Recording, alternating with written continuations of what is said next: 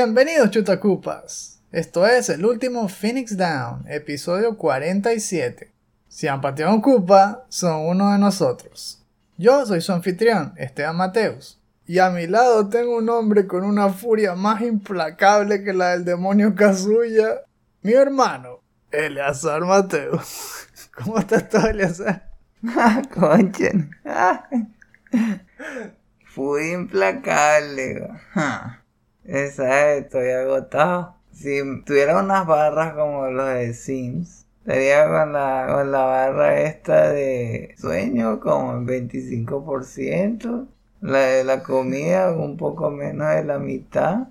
Y casi lo de abajo room por lo del calor. Entonces sería, estaría como en 50 y algo, 60%. Estaría como que toda la barra está desplomada ahí. Lo fino es que con esto sí va a subir en la parte de fun. El ventilador también a, a veces calma el calor, pero da, da sueño. Sí.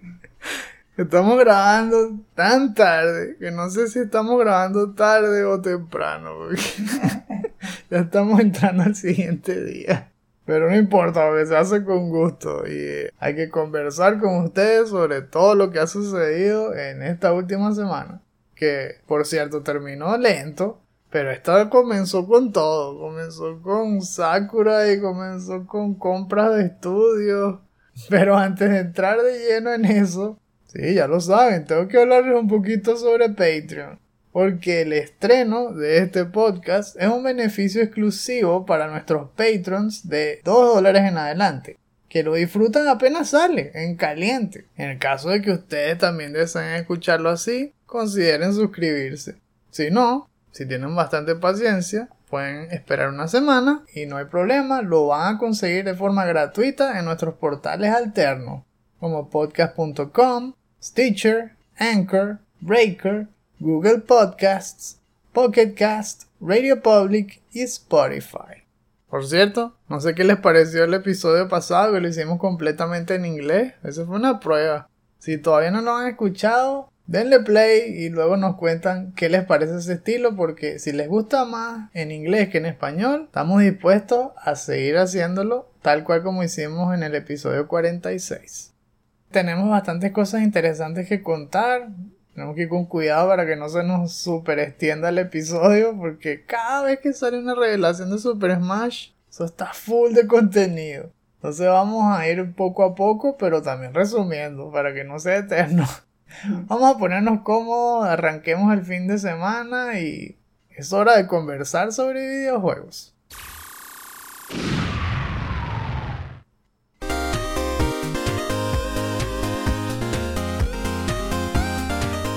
Ya estamos aquí comenzando el episodio en el recuento semanal. Y como estábamos comentando al principio, hubo varias noticias al final. Uno pensaba que todo iba a seguir siendo alrededor de lo de Blue Box, que por cierto sigue la saga.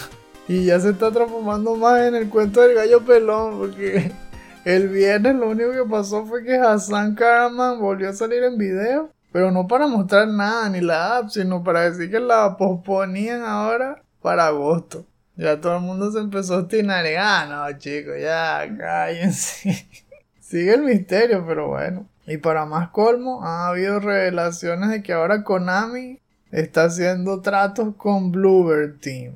Eso pareciera más a lo que va a pasar con Silent Hill. Tiene más sentido que sea Bluebird Team ahora que, que este juego, pero todavía sigue el sueño. Vamos a ver qué es lo que pasa. Aparte de eso, esta semana comenzó con todo porque hubo un nuevo Mr. Sakurai Presents para el penúltimo DLC y también hubo noticias sobre Sony adquiriendo nuevos estudios. Comencemos entonces por Mr. Sakurai, que aquí nos trajo al nuevo luchador que había mostrado, por cierto, en el Direct de 3, que no es otro sino el propio Kazuya Mishima famoso por la serie Tekken, por supuesto. Se ve buenísimo el personaje y me gusta como siempre la versatilidad que muestra en el diseño Sakurai al adaptar personajes de juegos totalmente diferentes a Smash. Y esta vez lo hizo tratando de balancear incluso un poco más al personaje porque como sabemos, Tekken es un juego mucho más metódico que Super Smash.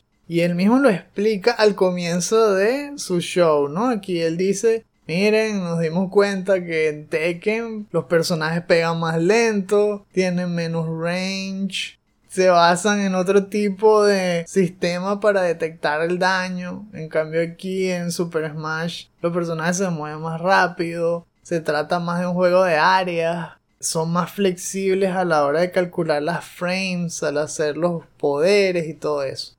Así que trato de meterle todo lo posible los poderes que tiene Kazuya en la serie Tekken y de verdad se fajó porque la lista es infinita de movimientos que le pusieron. Si vieron el programa sabrán a lo que nos referimos, ¿no? Cada personaje generalmente tiene que si normal moves, tiene specials, tiene smash y se basa en las cuatro flechas, en arriba, abajo, izquierda, derecha más presionar un solo botón. Si es un poder normal, es dándole A. Si es un special, es dándole B.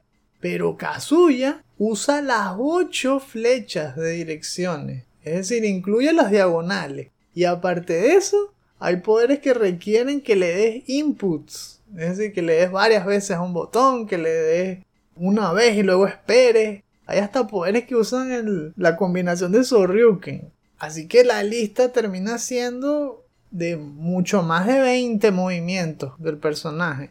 Y hace que se sienta más como Tekken. Es increíble. Le metió tantas cosas que de verdad parece que lo sacó de Tekken. En cuanto a las debilidades que termina teniendo Kazuya, pues son básicamente las mismas que son por haber venido de Tekken. Tiene poco range, es más lento, salta poco, pero ahí se lo compensan dándole más poder y dándole las habilidades esas del demonio Kazuya. Que, son con las que más paliza.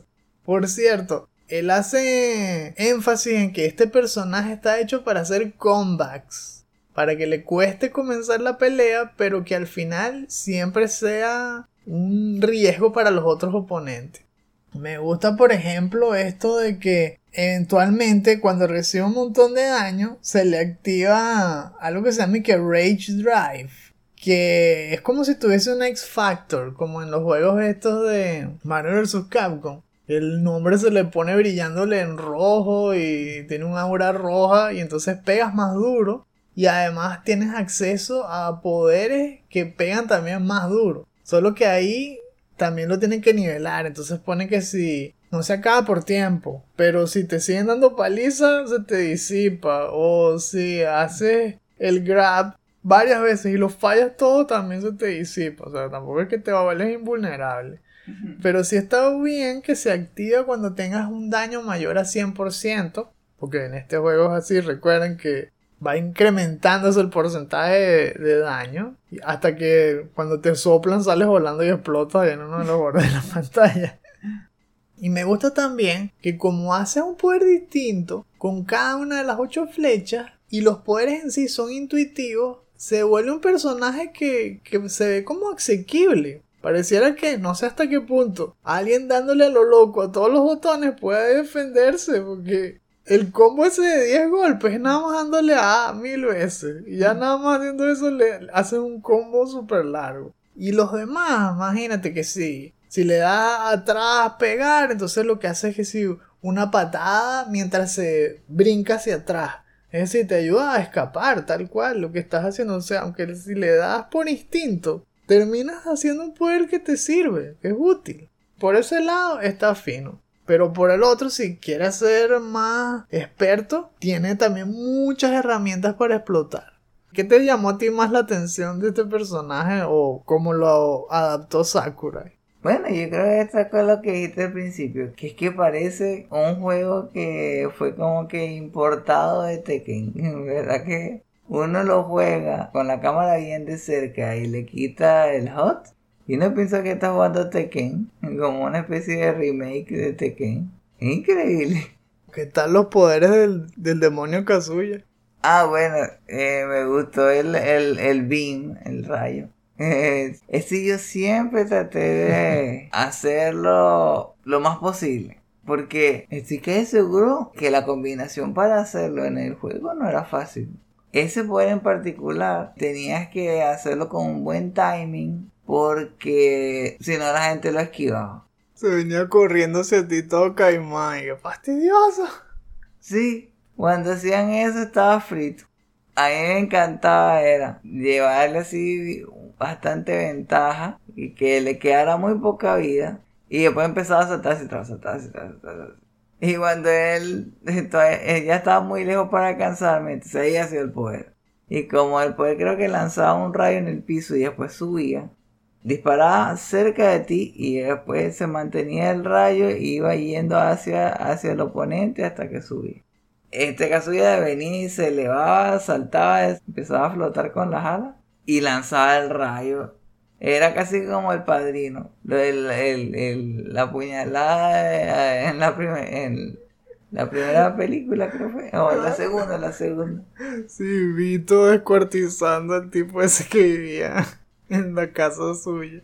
Bueno, y como si hubiera hecho eso, sí, pero con un rayo láser. Por cierto, el Devil Blaster, que, que así es como le llamamos Sakura y aquí también, tiene varias modalidades y lo puedes disparar que si parado, recto o hacia el piso o hacia arriba en diagonal y también mientras vuelas o bueno, mientras saltas, mejor dicho. Pero también es útil cuando se vuelve demonio porque con las alas te da un range de salto brutal. Cuando tú saltas normalito, saltas bajísimo. Pero el double jump es con las alas. Y aparte de eso hay un golpe que cuando le das hacia arriba, usa las alas y vuela más. Eso te permite, por ejemplo, arriesgarte un montón en los bordes de la pantalla en el barranco y hacer un recovery todo mega psycho. Y al mismo tiempo tiene varios poderes que tienen que efecto meteor. Por ejemplo, si saltas y das un puñito, se ve todo simple, pero resulta que eso tiene Meteor. Y cuando se lo hace a la gente, lo manda así, proyectado, pero rapidísimo si lo arranco, sobre todo si se lo hace en el borde. y hay un grab, porque también, esa es la otra, tienes grabs, como en el juego. No solamente que, ay, lo lanzas, no, tiene como un grab para adelante, un grab para atrás, un grab perro. Pero el mejor de todo es un grab que lo que hace es voltear a la persona y luego le pega una patada espartana por la columna y lo tira al arranco. demasiado cómico porque se lo hizo el perrito de Animal Crossing y era más brutal aún que el contraste así de la patada brutal contra un perrito todo, todo tranquilito ahí, todo inocentón. Ay no, eso quedó comiquísimo me gustó también en la presentación de Sakura como pusieron y que, que después que el perrito regresaba, después de caerse lo arranco, hacía como un, saludo a la pantalla, que, ah, estoy bien, estoy bien. Y por supuesto no podemos dejar de hablar de el Mega Smash, ¿no? Que es como un superpoder de puros beams, de esos, de puro Devil Blaster que se llama The Final Blaster. Imagínate, el, en el juego yo me acuerdo que el rayo parecía como si lo vomitara Kazuya, algo así, abría la boca y salía el láser. O era de los ojos, algo así. Pero en cambio aquí se pasaron, aquí lanza como siete rayos, uno del pecho y como tres por cada ala, y todos moviéndose para todos lados. O sea, esa arma mata a todo el que esté delante. La única cosa es que al principio del Final Smash él lanza un Devil Blaster. Bueno, si ese falla, fallaste. Tiene que pegárselo y luego masacra a todo el que esté en la pantalla. Pero igual se ve con estilo. Y el cielo se pone todo oscuro, con nubes moradas y tal. Es un vacilón. Me gusta ese personaje por eso, por el montón de movimientos que le ponen, por la versatilidad y por como se ve cuando se vuelve el, demonio Kazuya se ve brutal. La etapa me gustó también, es el dojo. Se llama que Mishima Dojo. Con paredes y techo y todo que se pueden estallar en mil pedazos. De hecho, cuando empieza la pelea, está todo cerradito, todo limpiecito. Pero tú a juro tienes que romperlo porque si no nadie gana. Nadie puede salir volando por la etapa hasta que estalle en el techo literalmente. La broma es que se reconstruye solo. Así, en el transcurso de la pelea, aunque lo haya estallado todo, empieza a regenerarse las paredes. Y a ver, y en el fondo de la etapa viste que se ve Heihachi. Heihachi todo sentado y empieza a celebrar o a hacer cosas cuando le hacen KO alguien. qué bueno, qué bueno les quedó. Y por supuesto tiene que ser varias versiones. La etapa en sí es una de las pocas que yo he visto que no tiene ningún pisito. No tiene pisos por ningún lado. Pero tiene modos para los torneos. Entonces dicen que se transforma, ¿no? Parece que hay un... Ellos le llaman Omega Form y Battlefield Form. Sí, no, no sé, no tengo el juego, pero yo sé que eso existe. Y esas son versiones que no tienen lo de las paredes ni el techo, sino que se ve todo como al aire libre y sí tienen los pisitos. En cuanto a la música, 39 tracks que lo sacaron de todos los juegos de la serie Tekken, no solamente del 1. También le sacaron cosas con estilo que es cuando sale que ganaste. Allí sacaron directamente al narrador porque se supone que sale una cancioncita como una victory fanfare. Pero aquí no. En vez de la cancioncita, cuando gana Kazuya, se escucha el narrador diciendo Kazuya Mishima wins como en Tekken y pone una pose igualita que en tres de los juegos. Agarraron la pose de victoria de Tekken 7, de Tekken 5 y 6 y de Tekken 1. Puros nods. Me tocó estilo. Ah, sí, que cuando Kirby se come Kazuya, se le pone el peinado de Kazuya y los guantes y hasta se vuelve demonio Kazuya. Está cómico eh, todo lo que le pusieron con eso. Y de ñapa, bueno, Sakurai dijo que iban a sacar unos extra Me Fighters, entre los cuales incluyó al Doakin, a Shantae, a un tipo que se llama Lloyd, lo siento, tampoco he jugado Tales of Symphonia, y el propio Dante de Devil May Cry. Él mismo diciendo que miren, yo sé, ya se está acabando esto, porque de verdad, dice que este es el penúltimo, pero que el siguiente que sale, que sería el Challenger Pack 11, es el último para siempre. O sea, ya se cansó, ya no va a ser más luchadores. ¿Y qué más quieren? Yo creo que un proyecto como este no va a haber en un millón de años. Este juego es único, este Super Smash Bros. Ultimate. Y así mismo lo dejó, ¿no? Para que la gente lo compre. Ya salió. Para el momento que lo vimos, salía el día siguiente porque se estrenó el 29 de junio y cuesta 6 dólares, como siempre, te trae el, luchador con el, paquete de los Mi Fighters y tal. Ah, y, y, que un amigo de Ming Ming va a salir para el 2022 para el que esté interesado en eso.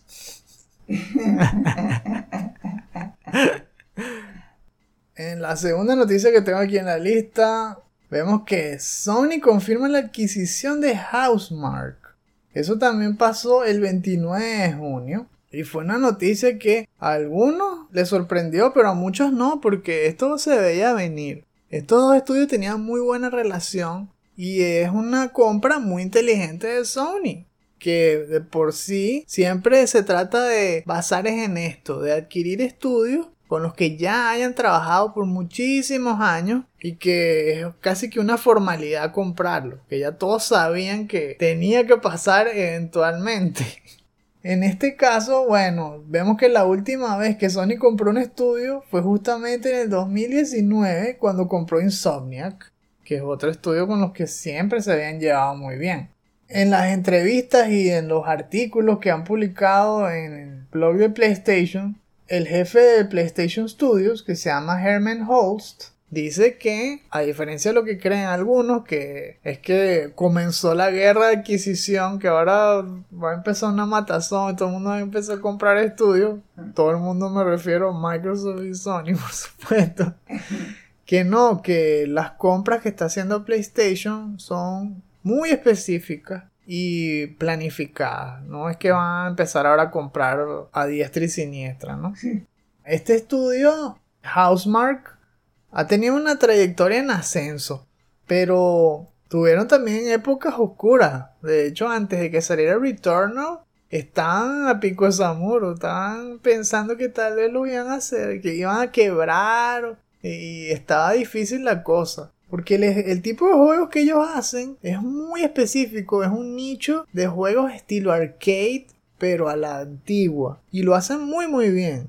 Solo que aquí en Returnal se pusieron más ambiciosos, pero porque sentían que debían hacerlo y si no se iban a extinguir. Afortunadamente funcionó y no solo funcionó, sino que les abrió la puerta de que ahora son parte oficial de PlayStation. O sea que ya no tienen que preocuparse más nunca de recibir fondos ni nada. De hecho, en las entrevistas que le hicieron al, al cofundador, Hilary Quittinen dijo que está muy contento, ¿no? De que lo hayan adquirido y que justamente eso significa que los siguientes proyectos de Housemark van a ser mucho más ambiciosos. Ya sin miedo a eso, pues a, arriesgarse, sin miedo a fracasar, porque saben que los está respaldando PlayStation. En la lista de juegos tenemos Superstar 2, ¿no? desde el 2007. Es que han tenido una relación larguísima. Este estudio lo fundaron en el 95. El 19 de julio de 1995, o sea, hace 25 años. Y es uno de los primeros estudios que se fundaron en Finlandia. Tienen su sede en Helsinki. Al comienzo hacían puros juegos de PC, pero luego comenzaron a conectar con PlayStation. Específicamente desde el 2007 con un jueguito llamado Super Stardust HD. Yo sé que conoces bien, ¿no? Sí, ese. Lo tenía en la lista, podrías decir en la lista de favoritos en el PlayStation. Yo tenía ese, los Uncharted, siempre, siempre los Uncharted estaban ahí de primero. Little Planet y Naruto, Naruto Shippuden o Ninja Storm. Siempre estaba así, con el objetivo de sacarle 100% y agarrar platino. Bueno, Stardust fue el juego donde se detuvo la racha. Tenía dos o tres trofeos que eran muy complicados, muy complicados para mí. Lo repetí varias veces. Era un día que yo me ponía en la noche, tenía como tres o cuatro horas y decía, oh, voy a sacar platino. Y me ponía a intentarlo a decir, nada, nada, no podía. Era uno que era como modo de sobrevivencia. Creo que era que no te pegaron. Uno era que no te pegaron una vez. Y en ese juego donde hay lluvia de balas por todos lados, bien difícil. Creo que tenía que hacer pasar la primera wave sin que te pegaran ni una vez. Algo así fue. El otro era como de, sí, de sobrevivencia, pero era un modo bien difícil. Ah, y había uno que era un estilo como de proteger. Creo que era proteger a que algo no se destruyera, algo así. La cosa es que yo iba en ciclo. Voy a ver si, si hago este challenge. Cero. Ok, voy con el otro. No. Ah, otra vez con el otro. No, tampoco. Y así, iba en el ciclo. No podía. Rabia. Pero muy divertido, muy, muy divertido. Yo lo disfruté bastante. Y por eso, si yo me hubiera comprado un PlayStation 4, hubiera disfrutado bastante Resogun. También, por ejemplo, nosotros jugamos Dead Nation y lo jugamos hasta el final y todo. Ahora que estoy viendo la lista me di cuenta, ellos lo hicieron, con razón. De la lista de juegos vemos que ellos trabajaron con muchos estudios, pero como estábamos mencionando, desde 2007 para acá, Sony, tal cual, Sony Computer Entertainment se había transformado en una especie de, publisher para ellos. Ellos estaban actuando como un estudio AA, básicamente, haciendo juegos para que Sony los publicara. No solamente fue Superstars HD, sino muchas versiones de ese mismo juego. Para PSP, para Vita, para incluso VR, que ese lo hemos jugado, pero no mucho, ¿no? El, Superstars de este Ultra VR. Así como muchos otros con el mismo estilo, que es básicamente Shmup Bullet Hell. Y una de las cosas buenas que tienen los juegos de Housemark, que al menos todos los que han publicado para Sony, es que son fáciles de empezar, pero difíciles de conquistar, como tú dices. Las mecánicas son suficientemente sencillas para agarrarte, para atraparte y mantenerte entretenido. Pero cuando quieres sacarle el platino, ahí es donde te tienes que fajar y pulirte para llegar hasta ese nivel de exigencia. Esa fue la gran diferencia que yo vi con Returnal, que pareciera que más bien le subieron a 10 a la dificultad y ya, güey, no, no bajó de ahí, difícil de empezar, difícil de terminar. Y eso tal vez fue lo que hizo que no vendiera tanto el comienzo, ¿no? Por el reto que significaba, pero de que es un juegazo yo creo que no hay duda, simplemente hay que ir preparado para lo que viene, ¿no? Es una matazón y listo. Y menos mal, de verdad me contenta, porque después de las bajas ventas que tuvo los últimos dos juegos que salieron en el 2017, que serían Next Machina y Matterfall, están a punto de desaparecer, pero no, ya con Returnal resurgieron. Y no solo eso, sino que ahora son parte de la familia Sony.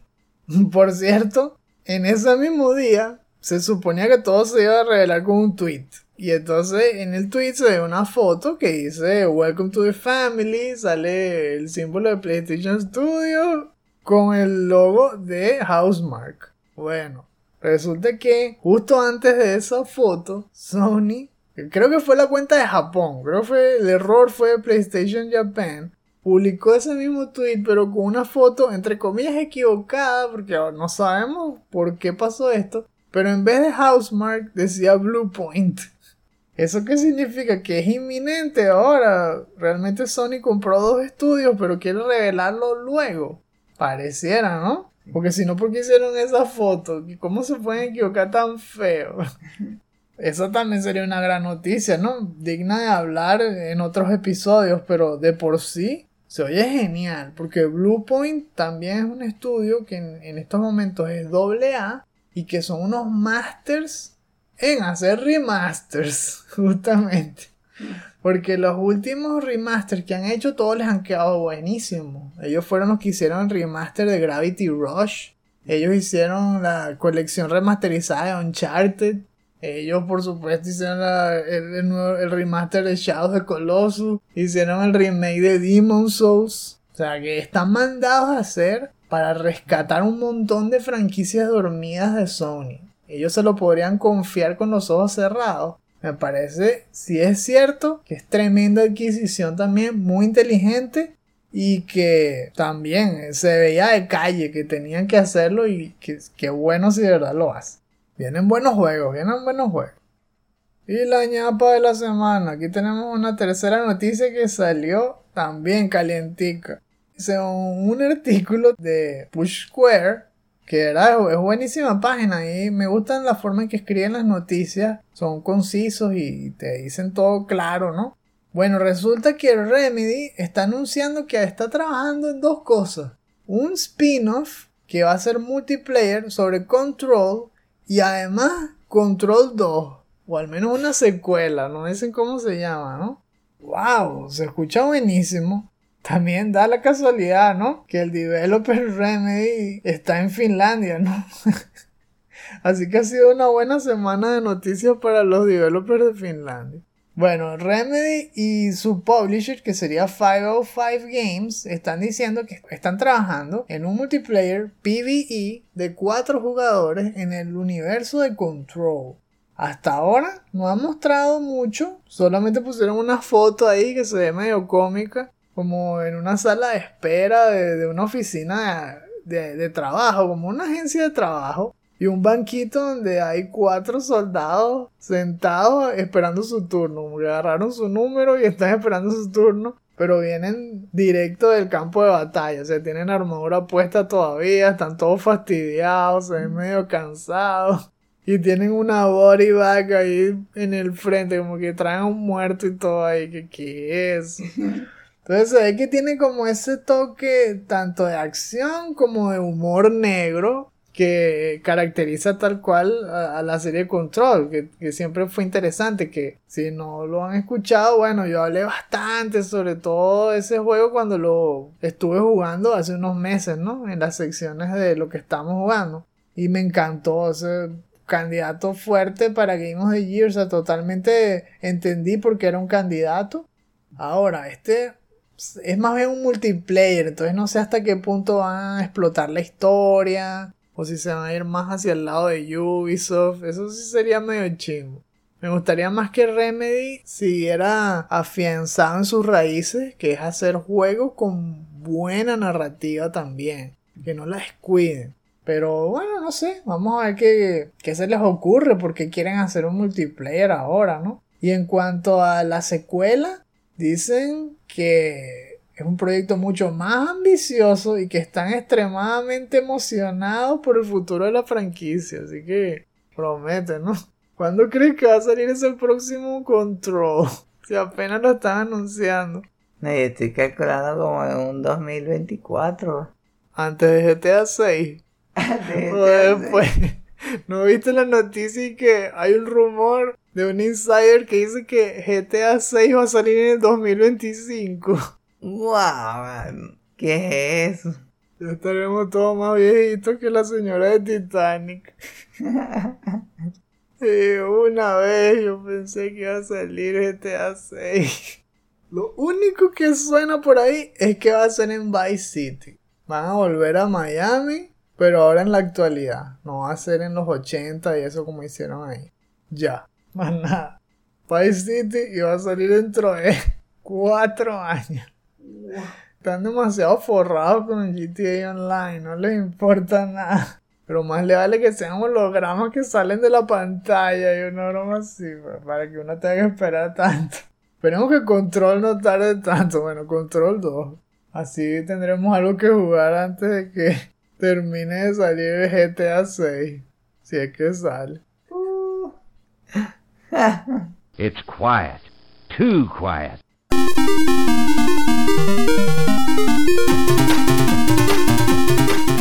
Ya llegamos a la sección de lo que estamos jugando. Y aquí tengo una lista también interesante. Ya sabes por lo que veo. Ajá, estuviste jugando más juegos del Game Jam, ¿no? Te, te quedaron las ganas después de la participación y lo que habías probado. Está fino. Pero antes de eso, voy a hablarles un poquito más de Horizon Zero Dawn. La vez anterior ya habíamos hablado entonces de combate, habíamos hablado de exploración. Esta vez voy a hablarles de la progresión del juego. La progresión se hace de varias maneras. Uno, ganas experiencia.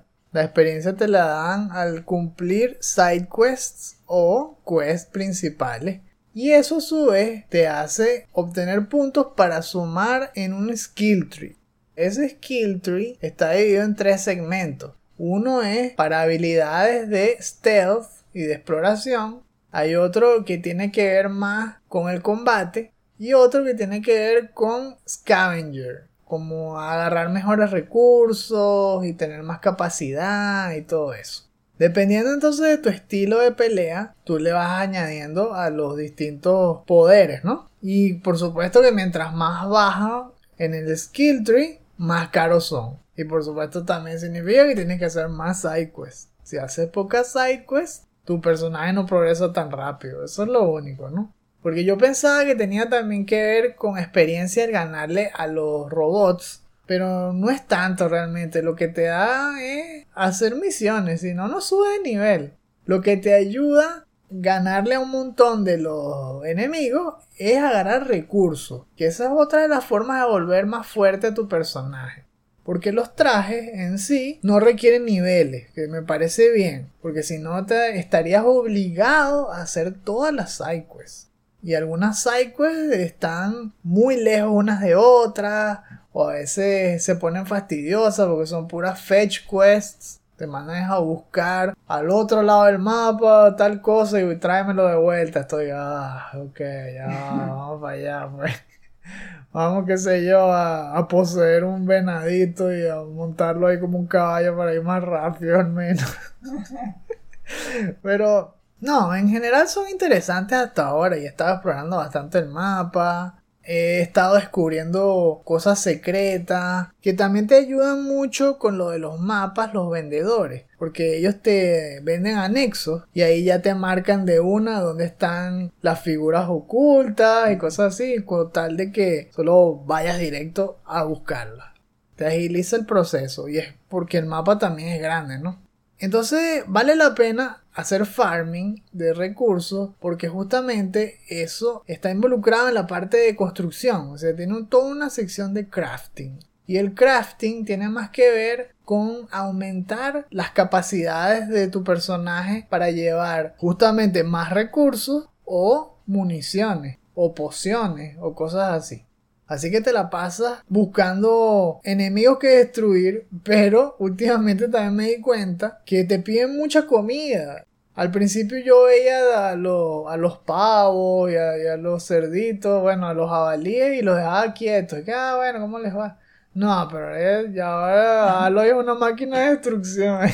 Con las flechas normales, como casi nunca se me acaba porque los recursos son justamente ramas y, trocitos de metal, que es lo que te da cualquier eh, robot cuando los mata. Entonces siempre tienes para construir más. Bueno, ahora es. Ah, bueno, maté a, un tigre metálico y después. Ah, conejito, también muere. mapache, muere. ah, lo iba matando a todo el mundo. Porque todo te funciona. Al, fin y al cabo, ¿quieres construir un bolsillo? Ah, pero te falta un muslo de pavo. ¿Qué? ¿Pero por qué? O sea, pues será que, bueno, porque tienes que comer mientras coses el, el bolsillo. Que ok, pues. Así que también vale la pena que vayas ahí masacrando todo lo que veas por delante porque eventualmente lo vas a necesitar. Ese tipo está extinguiendo todos los animales que existan ahí, metálicos o no metálicos. Me gusta también que le puedes poner mejoras a las armas y a las armaduras. Y las armas tienen un montón de variedad. como dije antes, me recuerda como Borderlands, porque pareciera que hubiese más versiones de un mismo arco, varias versiones de una misma china, varias versiones de la lanza y todos tienen sockets distintos. Entonces le puedes ir metiendo ahí las mejoras, puedes hacer que peguen fuego, que peguen más electricidad. De verdad que es divertido, es divertido invertir tiempo e invertir los recursos en hacer a tu personaje más poderoso porque así mismo te facilita la exploración y te hace ir con más tranquilidad porque a veces te callapean mil animales pero si tienes más balas, si tienes más bombas, bueno, no hay problema. ¿Quieren venir contra mí? Venga, se fue. Plomo. No, la verdad que está bien divertido y hasta ahora me parece que la progresión va bien seguiré explorando, seguiré jugando y les cuento más la semana que viene. Realmente yo iba a jugar, era un solo juego, pero terminé jugando dos. Una era porque la tenía pendiente, ¿se recuerdan de Funky Monkeys, verdad? Ese que tenía un bug que no podía seguir. Y se ponía puros monitos en el hombro. Ese. Bueno, los desarrolladores me escribieron y me dijeron que habían hecho un update y que estaba ahí disponible, ¿no? Para que lo probaran. Sumimasen, sumimasen, lo sé. y ¿sabes qué? Sí, le arreglaron el bug y esta vez sí lo puede terminar. Y vi unos cuantos detalles que creo que te había mencionado. Había un puzzle que tenía que ver con notas musicales en el piso. Tú tenías que ponerte un monito en, en el hombro para poder escuchar las notas, pero igual se veían todas iguales en el piso. era difícil de ver claramente cómo seguir la secuencia que estabas escuchando. Eso es un detalle que les quería decir, como que cada nota tuviera un símbolo, que si por duración, algo así. Y así uno supiera, ah, ok, tengo que ir eh, a, la celda de la nota corta y después la nota más larga y después estas dos. Algo así. Ah. Porque si no, terminaba era probando todas las combinaciones y ya. Ok, al final que eran cuatro celdas. Probando todas las combinaciones posibles, eventualmente agarrar la que era. Ese monito no servía para nada. Realmente no, realmente no. Llegué a un momento donde estaba apurado hice la misión sin, sin pedir asistencia al monito y ya.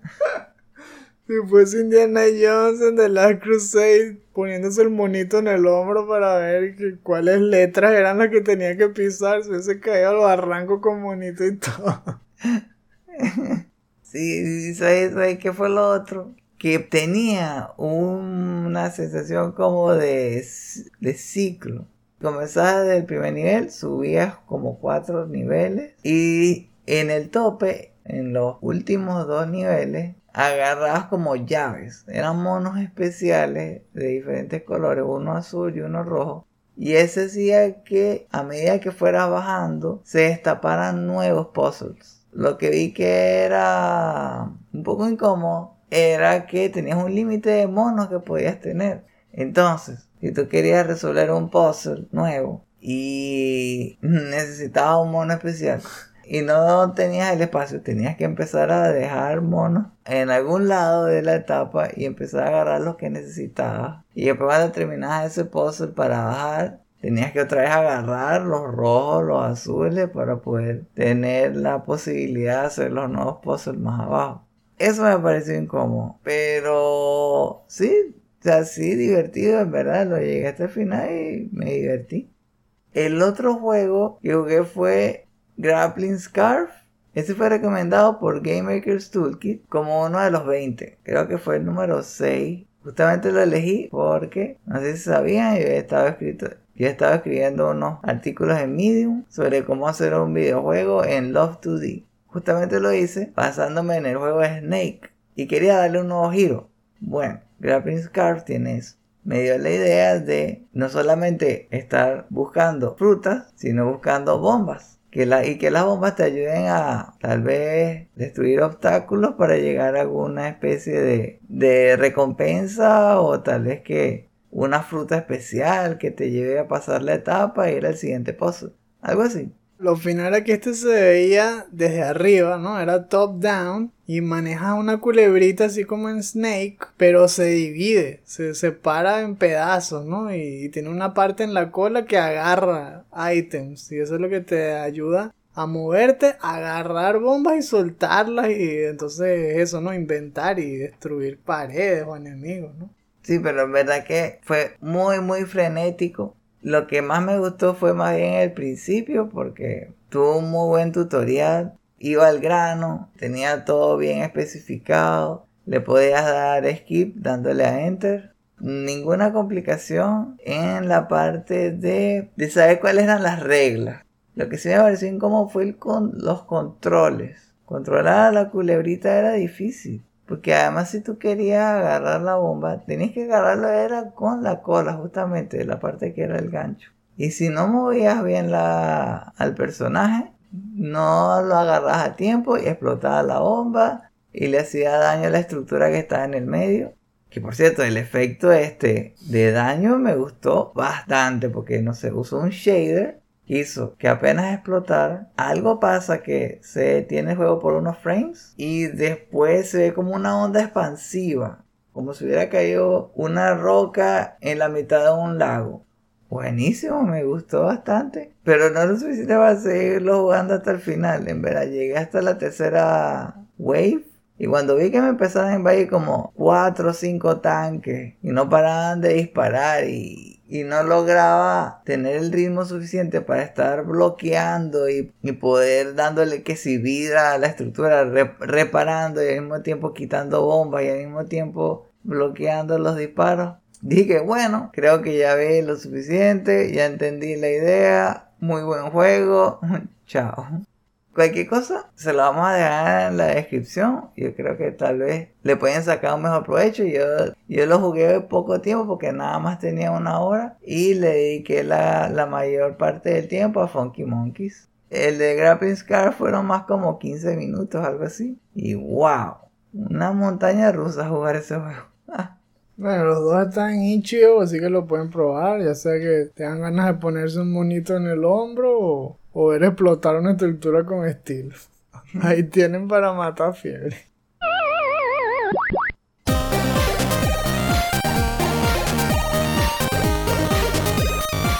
Estamos a punto de irnos a casa. Pero antes... ¡Se te olvidó! Porque es la sección de los shoutouts. Aquí les traemos siempre contenido interesante para darles municiones y sacarle conversación a cualquiera de sus seres queridos. Normalmente les presentamos un video. En este caso les voy a hablar de un nuevo video del canal Extra Credits que se llama Helping Your Players Design. Six Rules for Design Tools. Este capítulo me parece interesante porque es justamente hablar de cómo diseñar para que otros diseñen. Son juegos que se basan en darle rienda suelta al jugador para que cree. Entonces aquí estás más bien haciendo herramientas que le ayuden a otros a llevar a cabo sus creaciones. Los ejemplos que pusieron en este capítulo tienen más que ver con juegos de mesa. Porque es sobre una compañía que pues, yo no sabía que eso existía. Que crea piezas para armar mundos y usarlos al jugar Dungeons and Dragons o algo así. Sea, ustedes saben que siempre en Dungeons and Dragons hay un Dungeon Master, que es el que se pone incluso a dibujar todos los mapas y a crear las quests. Y luego los otros que juegan simplemente crean su personaje con su background y todo y arranca la aventura, ¿no? Y después todo se hace decidiéndolo con los dados y tal para ver si unas probabilidades, si las acciones que quieren tomar se dan o no se dan. Bueno, en tal caso, lo que estamos hablando aquí es más bien una compañía que crea piezas para armar los mapas, pero que tú los veas, o sea, se ven como amigos, pero son terrenos. Entonces ellos lo que crean son cuevas, castillos, mundos en donde se va a desarrollar la historia. La cuestión aquí es que lo usaron como ejemplo para decir cómo hacer adecuadamente juegos que sean flexibles para los jugadores. Y justamente se basa en tratar de balancear las limitaciones que tiene que poner, porque tiene que tener límites, obviamente, tu juego. Si no le pones límites, es como siempre, ¿no? El que mucho abarca poco aprieta, es decir, pones un montón de opciones, pero no te puedes enfocar bien en ninguna y terminas haciendo un juego mediocre. Entonces lo limitas, pero pules muy bien lo que ofrece. Esa es una de las cosas que tienes que hacer. Y lo otro es dar flexibilidad es colocar piezas que encajen muy bien unas entre otras y que sea posible encajarlas todas. Que no pongas piezas que no encajen bien. Porque entonces estás dándole una ruta fija a la persona a seguir. Porque saben que esas son las únicas piezas que encajan, por ejemplo. No, aquí tienes que pensar que el jugador va a querer encajar cualquier pieza con cualquier otra. Y tiene que funcionar. Bueno, entonces eso, ¿no? Eh, me pareció interesante todo ese enfoque de tratar de dar dos pasos más adelante de lo que piensa un jugador para prever todas esas cosas de, ay, ¿qué tal si cuando crea un personaje quiere hacer un mago que sea bárbaro? Una cosa así, que uno no piensa que la gente va a hacer eso, uno piensa que o quiere ser un barbarian o quiere ser un mago. Pues no, seguro que va a haber alguien que quiere ser un mago barbarian. Bueno, entonces hay que crear las herramientas adecuadas para que incluso ese personaje sirva. Bueno, son cosas así, aplicarlo en personajes, aplicarlo en los mundos y aplicarlo en todo lo que tenga que ver con creación por parte del propio jugador. Es un video corto, pero les, se le saca provecho. Y le voy a dejar el enlace en la descripción. Mi objetivo este mes era básicamente seguir con el proyecto este de Snake. Entonces, ¿qué? Busqué en YouTube cuál sería la mejor forma de diseñar un videojuego que fuera basado en puzzles. ¿Y qué salió? Dos videos de Game Maker's Toolkit. El que elegí me pareció bastante interesante, es de hace varios años, pero está enfocado en base a un diseñador, Jonathan Blow. Cuando estaba hablando la otra vez eso de los juegos que, que me fajé para sacar 100%, Braid fue uno de esos. Y me encantó. Encantó jugarlo hasta sacar 100%. Pensé que sería muy interesante ver ese video y analizar por qué sus poses son tan buenos. Lo que sale en el video que se llama How Jonathan Blow Designs a Puzzle.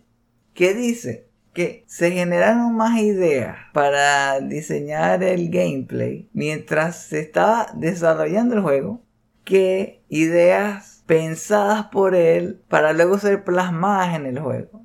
Fueron básicamente reglas que fue creando al principio mientras exploraba el juego. Como si el juego le estuviera diciendo qué diseñar después, en qué basarse después. Como si le estuviera diciendo qué regla viene después según la experiencia que vaya teniendo mientras lo juega. Según lo que habló Mark Brown, eran cuatro fases. Comienzas con una mecánica y vas explorando la mecánica, la vas usando. Eventualmente te encuentras con una regla donde empiezas a decir si esta es la mecánica principal, ¿qué tal si se aplica esta regla que puede limitar al jugador para que sea una especie de obstáculo para conseguir el objetivo. O sea, en base a esa regla se genera una consecuencia y usando esos elementos es que se genera el, el puzzle. Hay un buen ejemplo que él puso. De hecho, un par de ejemplos, pero uno muy bueno en el propio Braid. En Braid tú puedes controlar el tiempo y puedes retroceder cuanto quieras. Casi que toda la etapa si quieres.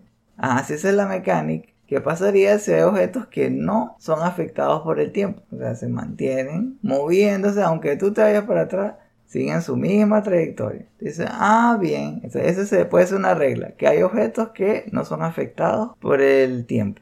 ¿Cuál es la consecuencia de eso?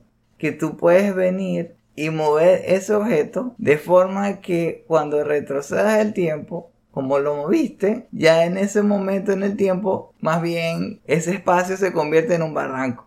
Entonces, si paras de, retroceder el tiempo, te caes al barranco. Pero puede ser un barranco o un lugar donde, donde está una pieza que necesitas agarrar. Más o menos así es como él lo hace. Algo que se me quedó, que para él un puzzle no es solamente un puzzle, sino que es una manera de el diseñador hacerle saber al jugador una idea. Y que el jugador eventualmente lo que diga es, ah, ya entendí. Es como darle las herramientas al jugador para que él entienda el mundo y sienta que lo conoce poco a poco a medida que juega. Entonces, si quieren saber más sobre eso, en verdad, se va mucho más a profundidad sobre eso. Y lo voy a estar aplicando para el juego. Yo creo que deberían hacerlo también. Hay otro video que le sigue justo después. Si ponen eso en, la, en el buscador de YouTube, esto de cómo hacer un buen puzzle, y ponen Game Maker's Toolkit, Justo después también hay otro que habla qué es lo que hace un, buen juego de puzzle. Los dos son muy útiles. Y con eso se vuelven unos masters rompiendo cabezas. Pero desde adentro. adentro.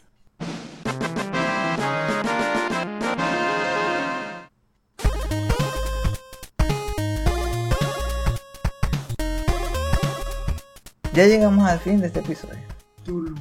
Sí. Recuerden que este podcast es un estreno exclusivo para nuestros Patreons de 2 dólares en adelante. Para escuchar cada episodio al momento de su estreno, considera convertirte en uno de nuestros Patreons. Esperamos que hayan disfrutado este episodio, que les haya parecido útil y entretenido. Gracias por habernos acompañado. Si quieren más contenido como este, incluyendo artículos y reseñas, no olviden visitar nuestra página chutacupas.com, así como nuestras cuentas de Twitter, Instagram y Facebook donde verán noticias sobre juegos desde indie a AAA, promociones de nuestros productos y clips de nuestros programas. Los invitamos a que nos hagan saber lo que piensan sobre lo que hablamos en este episodio en la sección inferior. ¿Piensan usar a Kazuya? ¿Quieren ver cómo le chuta la espalda a Pikachu? Ah, ¿sabes que estoy viendo que cuando Sakurai lo usó? ¡Wow! Sí, es verdad que es complicado cuando le atacan personajes que son muy rápidos o, que tienen mucho range. Por ejemplo, Pikachu yo creo que le puede dar paliza. A menos de que lo ataje y le pegue una patada espartana por la columna.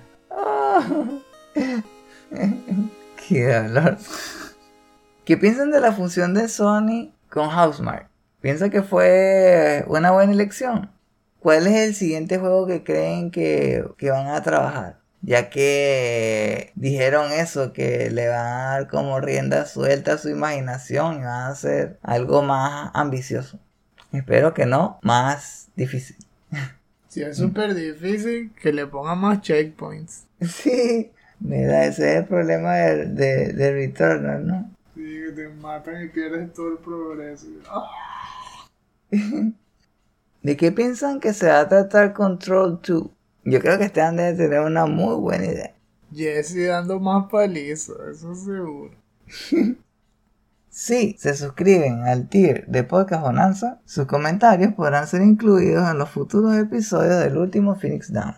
En Patreon podrán encontrar muchos otros beneficios especiales, como destapar episodios exclusivos, acceso a nuestro podcast complementario, el último Phoenix Down DLC, que es un show dedicado a celebrar la nostalgia por los mejores videojuegos clásicos, y hasta poder obtener tu propio avatar personalizado. Si quieren saber más, visiten nuestra página patreon.com slash chutacupas.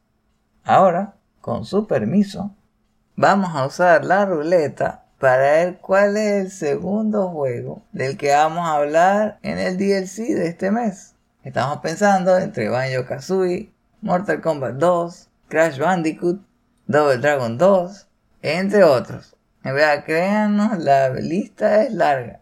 Ya verán cuál fue el juego que elegimos cuando publiquemos el calendario. Nos vemos. Y recuerden, no hay quits, solo retries.